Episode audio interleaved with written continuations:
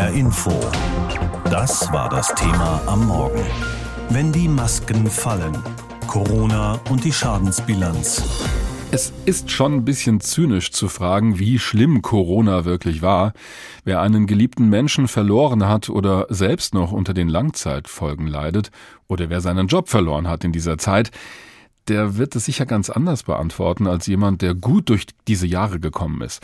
Trotzdem ist die Frage wichtig, um bei der nächsten Pandemie nicht wieder die gleichen Fehler zu machen.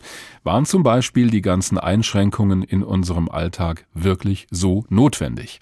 Jan Eggers aus unserem Datenteam sagt, die Antwort auf diese Frage können wir uns mit einem relativ einfachen Verfahren holen. Dafür werden die Zahlen der Todesfälle herangezogen und miteinander verglichen. Da hilft der Umstand, dass für das Coronavirus deutlich mehr Daten verfügbar sind als für andere Krankheiten. Fangen wir mit einer einfachen Rechnung an. Hessen zählt zum Anfang dieser Woche 12.151 Corona-Tote. Das heißt, Todesfälle bei testbestätigten aktiven Corona-Fällen. Damit liegt Hessen unter den Bundesländern im hinteren Mittelfeld. Gemessen an der Bevölkerung gab es in Hessen nur halb so viele Corona-Tote wie in Thüringen oder Sachsen, aber anderthalb Mal so viele wie in Schleswig-Holstein. Unter den mehr als 218.000 Hessinnen und Hessen, die in den letzten drei Jahren gestorben sind, gingen über fünf Prozent der Todesfälle auf diese eine Ursache zurück.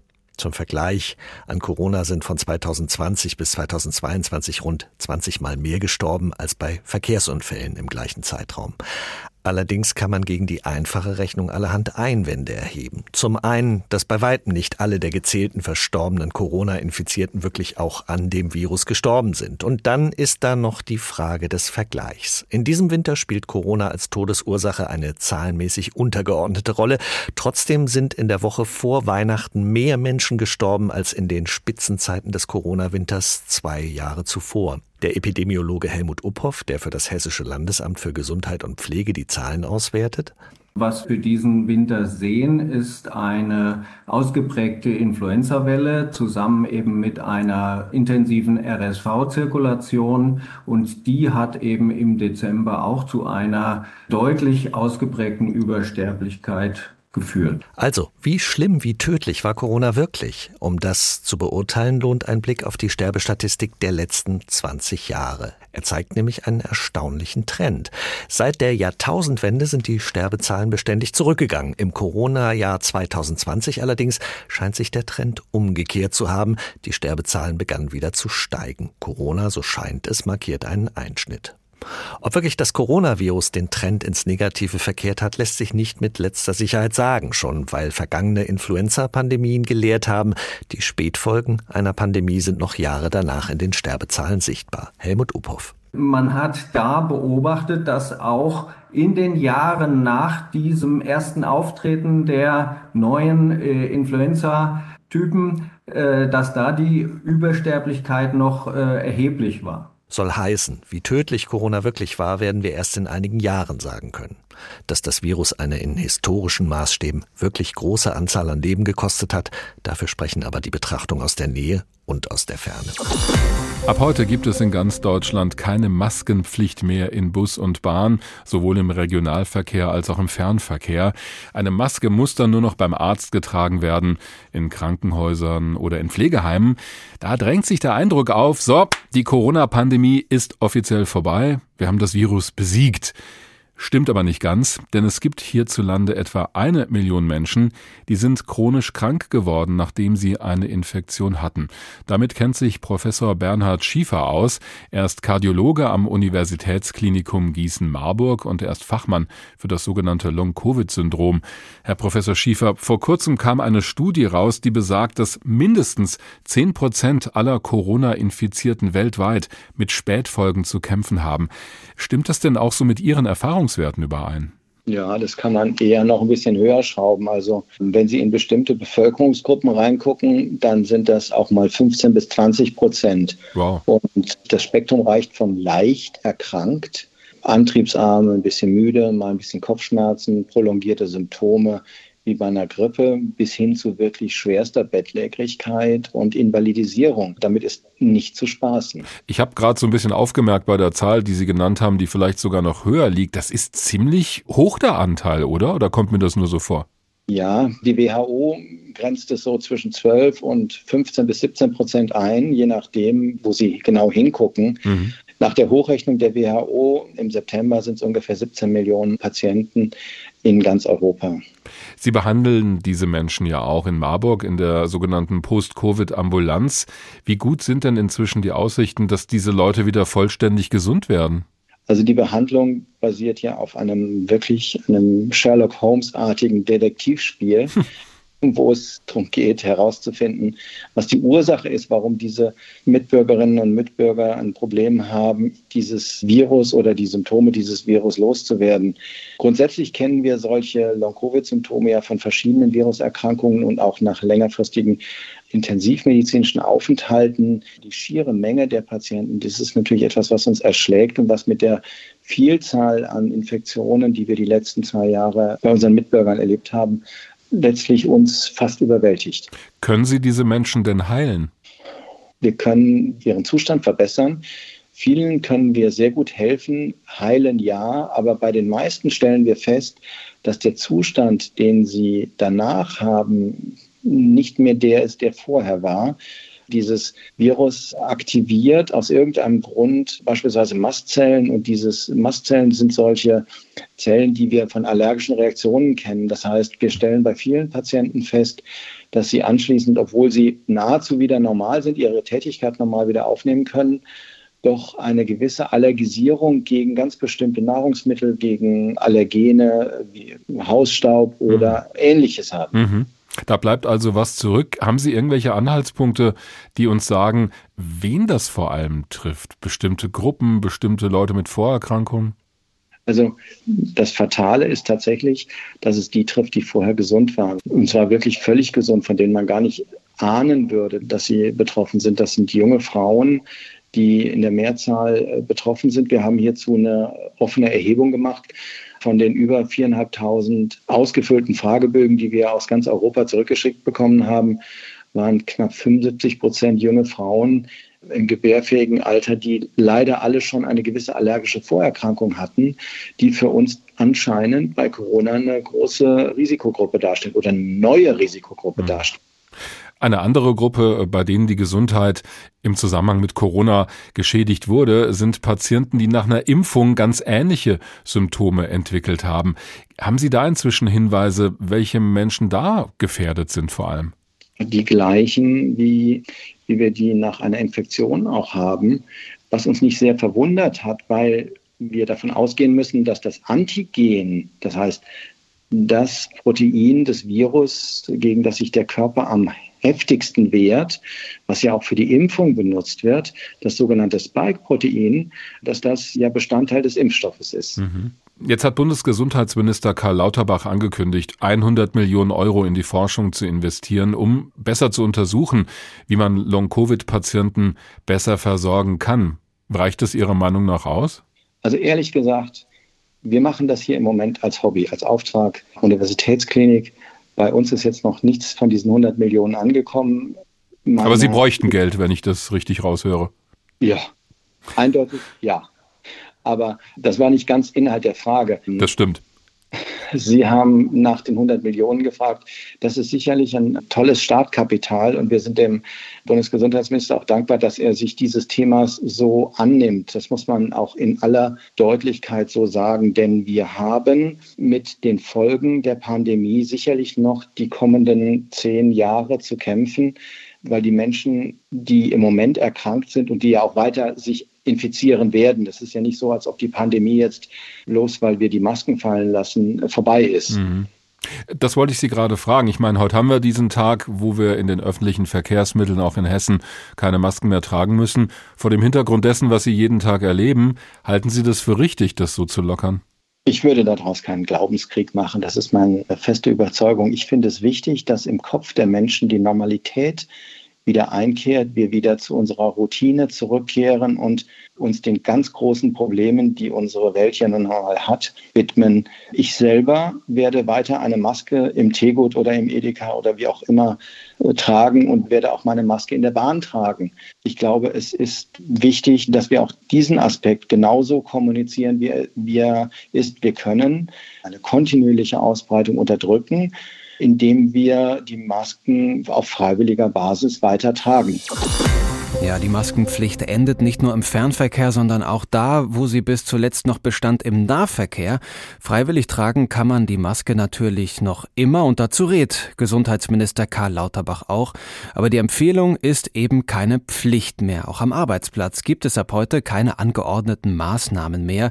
Gefühlt ist die Pandemie damit für viele Bürgerinnen und Bürger in Deutschland wohl vorbei. Ziemlich genau drei Jahre, nachdem der erste Corona-Fall in Deutschland registriert wurde am 27. Januar 2020 war das. Politisch waren es drei Jahre mit teils gravierenden Entscheidungen. Wie ist der Blick darauf zurück? Hauptstadtkorrespondentin Eva Ellermann hat sich im Bundestag umgehört. Die Pandemie hatte gerade erst angefangen. Da beugte der damalige Bundesgesundheitsminister Jens Spahn, CDU, schon vor. Ich glaube, wir werden in der politischen Debatte und auch in der medialen Debatte nach dieser Corona-Lage alle miteinander viel verzeihen müssen. Und was gibt es nun zu verzeihen nach drei Jahren Pandemie? Karl Lauterbach, SPD, ist vom Corona-Experten zum Bundesgesundheitsminister geworden und sagt, Deutschland ist im Vergleich zu vielen anderen europäischen Ländern, wo es auch viele ältere Menschen gibt, ganz gut durch die Pandemie gekommen. Wir sind relativ vorsichtig gewesen. Nein, viel zu streng, werfen viele Lauterbach und seinem Vorgänger vor. Gerichte haben Ausgangssperren gekippt, Geschäfte und Kultur Kultur gelitten. Studien zeigen, dass Schul- und Kitaschließungen viele negative Folgen hatten. Die grüne Abgeordnete Renate Künast bittet um Verständnis. Wir alle haben nicht gewusst, was da ist. Also wer heute sagt, sieh mal, es war nicht so schlimm, ja, es sind aber Menschen gestorben. Erinnert Künast und meint, im Rückblick ist man immer schlauer. Wichtig sei, aus Fehlern zu lernen, etwa daraus, dass sich Politiker an zweifelhaften Maskendeals persönlich bereichern konnten. In der Bilanz der CDU-Abgeordneten Julia Klöckner kommen die nicht vor. Was gut gelaufen ist, ist, dass wir unsere Unternehmen stabilisiert haben. Das war wichtig für sichere Arbeitsplätze. Auf der anderen Seite, wenn ich auf junge Leute schaue, wenn ich auf die Schulen schaue, auf die Kita schaue, die Jungen haben da echt noch dran zu knabbern. Parteiübergreifend sehen Abgeordnete da einen wunden Punkt in der Corona-Politik. Der FDP-Abgeordnete Konstantin Kuhle bedauert, dass Kinder und Jugendliche um wichtige Erlebnisse und Entwicklungsschritte gebracht worden worden sind. Und das kann man auch im Leben nicht so richtig nachholen. Und deswegen macht mich das sehr traurig. Und äh, ich finde den Satz von Jens Spahn im Nachhinein eigentlich sehr weise aber er hilft uns natürlich bei bestimmten Verletzungen auch einfach nicht weiter. Ein Grund, um Nachsicht zu bitten? CDU-Politikerin Julia Klöckner drückt aus, was wohl viele Abgeordnete denken. Das ist immer sehr schwierig, einen Strich unter was drunter zu ziehen und dann zu vergessen, in welcher Situation man damals stand. Übrigens, wir alle standen. Bundesgesundheitsminister Karl Lauterbach findet, dass Maskendeals und überteuerte Corona-Tests unverzeihlich waren. Auch er sagt heute, dass Schulen und Kitas zu lange geschlossen blieben. Allerdings beruft er er sich auf den damaligen Rat der Experten. Man muss unterscheiden zwischen Dingen, die einfach gar nicht gehen, Abkassiererei, Raffgier, persönliche Bereicherung und Fehlern, die gemacht worden sind, weil die Wissenschaft nicht gut genug war. Die 33-jährige SPD-Abgeordnete Carmen Wegge ist erst zur Halbzeit der Pandemie in den Bundestag gekommen. Vielleicht fällt es ihr deshalb leichter, einen Punkt zu benennen. Wo ich um Verzeihung bitten muss, und zwar darum, dass wir die Impfpflicht nicht durchbekommen haben, weil das etwas war, was sich die deutliche Mehrheit der Bürgerinnen und Bürger gewünscht hat. Und vielleicht schon wieder vergessen. Mit der Pandemie abzuschließen, dafür ist es aus Sicht von Bundesgesundheitsminister Lauterbach immer noch zu früh. Wir sind ja noch im Manöver. Und eine Manöverkritik bei laufendem Manöver ist vielleicht nicht so klug. Und was sagt sein Amtsvorgänger Jens Spahn heute zu seiner inzwischen berühmten Bitte um Verzeihung? Nichts. Zur Corona-Politik äußert er sich nicht mehr. Ab sofort müssen in Bussen und Bahnen keine Masken mehr getragen werden, bundesweit. Auch die Arbeitsschutzverordnung wegen Corona läuft aus, das merken wir also auch im Büro. Was bleibt, ist die Maskenpflicht in Pflegeheimen und Krankenhäusern und so weiter. Ansonsten beginnt heute für die meisten eine Zeit ohne Beschränkungen wegen Corona und das nach beinahe drei Jahren. Da werden viele durchatmen. Was uns aber vielleicht weiter beschäftigt, sind die Folgen dieser drei Jahre für die Psyche. Darüber habe ich mit Jan Kalbitzer gesprochen. Er ist Psychiater und Psychotherapeut, leitet die Abteilung für Stressmedizin der Oberberg Kliniken. Herr Kalbitzer, diese drei Jahre mit Corona waren für viele Leute extrem. Es gab die Angst davor, krank zu werden, die Angst vor zu vielen Beschränkungen, die einem vielleicht die Arbeit zunichte machen. Haben Sie diese Extreme auch bei Ihrer Arbeit mit den Patienten erlebt? Absolut. Zum einen die Ängste, aber auch die Wut. Aber mir ist ganz wichtig zu sagen, dass ich die wichtigsten Folgen weiterhin bei den Kindern sehe. Mhm. Und nicht nur dadurch, dass sie Masken tragen mussten, eben in der Schule, weil es so einfach war, in Schulen das einfach zu entscheiden für große Gruppen von Menschen, sondern weil sie die Erwachsenen so unreif erlebt haben. Einerseits diejenigen, die sich ihre Angst so hingegeben haben, die in ihrer Angst sich immer weiter zurückgezogen haben, aber auch die Wütenden, die wütend waren auf die Maßnahmen und so aggressiv dagegen geworden sind. Und dieses unreife Verhalten von Erwachsenen im Beisein von Kindern, ich glaube, das wird aus meiner Sicht nochmal eine Folge sein, die wir noch in ihren Folgen deutlicher sehen werden, weil die Kinder uns einfach als relativ unreif erleben mussten. Und das ist nicht gut für die kindliche Entwicklung. Die brauchen auch Schutz. Die müssen auch mitkriegen, ja, wir wissen, was da draußen los ist, hm. aber wir werden auch von den Erwachsenen geschützt. Jetzt könnten wir ja wieder zu einem Leben nach Corona zurückkehren. Wie erleben Sie die Menschen in dieser Phase? Da kann man wahrscheinlich nicht einfach einen Schalter umlegen. Genau das Spannende ist, ich beschreibe das mit meinen Patienten immer am Beispiel von Schiffbrüchigen, dass ich sage, wenn sie auf hoher See waren und ihr Schiff ist geborsten und sie haben sich dann an so einem Mastbaum zum Strand gerettet einer kleinen Insel, dann sind sie auch erstmal erschöpft und dann sind sie nicht voller Energie und fangen an, die Insel zu erkunden, sondern sie müssen auch erstmal Kraft sammeln und sich erholen. Hm. Und das ist bei vielen so gewesen nach dieser Corona-Zeit, dass sie dachten, oh, endlich ist es vorbei. Gerade viele Freiberufler, jetzt lege ich los, jetzt kehre ich in das Leben zurück.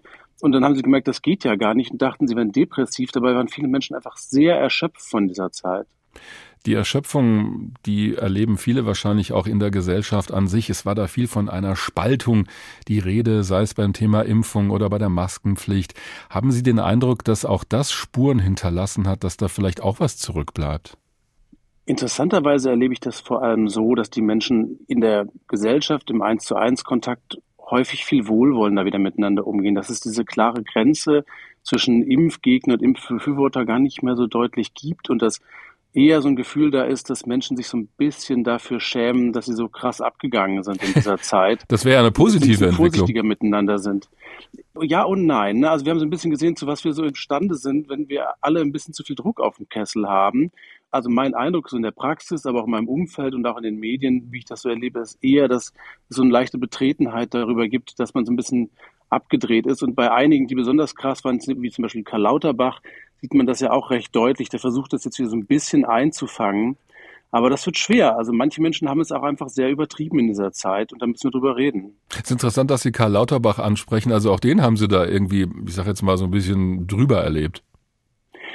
Naja, also Karl Lauterbach hat eine Doppelrolle als autoritäre Person gehabt. Erst hat er Autorität gezogen aus seiner Professorenrolle und dann aus der Rolle des Gesundheitsministers. Und man hat ihm immer wieder, also die Medien haben ihm nachgewiesen, dass er immer wieder Studien falsch wiedergegeben hat, dass er in Bezug auf die Gefahren für die Kinder übertrieben hat, dass er manchmal auch positive Faktoren weggelassen hat. Also bei Omikron war relativ schnell deutlich, dass es dieses Entzündungssyndrom bei Kindern anscheinend nicht gibt, was vorher viel Angst gemacht hat. Dass es eine, einige Wochen danach so ein schweres Entzündungssyndrom gab.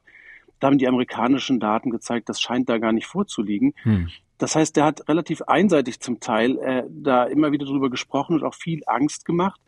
Und beides in so einer Rolle des Professors und Ministers, das ist schon relativ heftig, wenn man mit so einer Autorität da reingeht und dann so einseitig Angst macht. Und das ist aber nicht nur also seine eigene Schuld, auch er hat da Fehler gemacht, aber auch ein mediales Problem. Ich hätte mir zum Beispiel bei Markus Lanz mehr Wissenschaftsjournalisten in der Redaktion gewünscht, die mal gucken, wer hat eigentlich dezidierte Ahnung, wenn wir Leute einladen und nicht, wer macht hier die schärfsten Meinungen? Also da haben wir vorhin ja auch schon darauf Bezug genommen, diese Debatten, die es einfach gab, mit den unterschiedlichen Standpunkten auch und Einschätzungen von Dingen.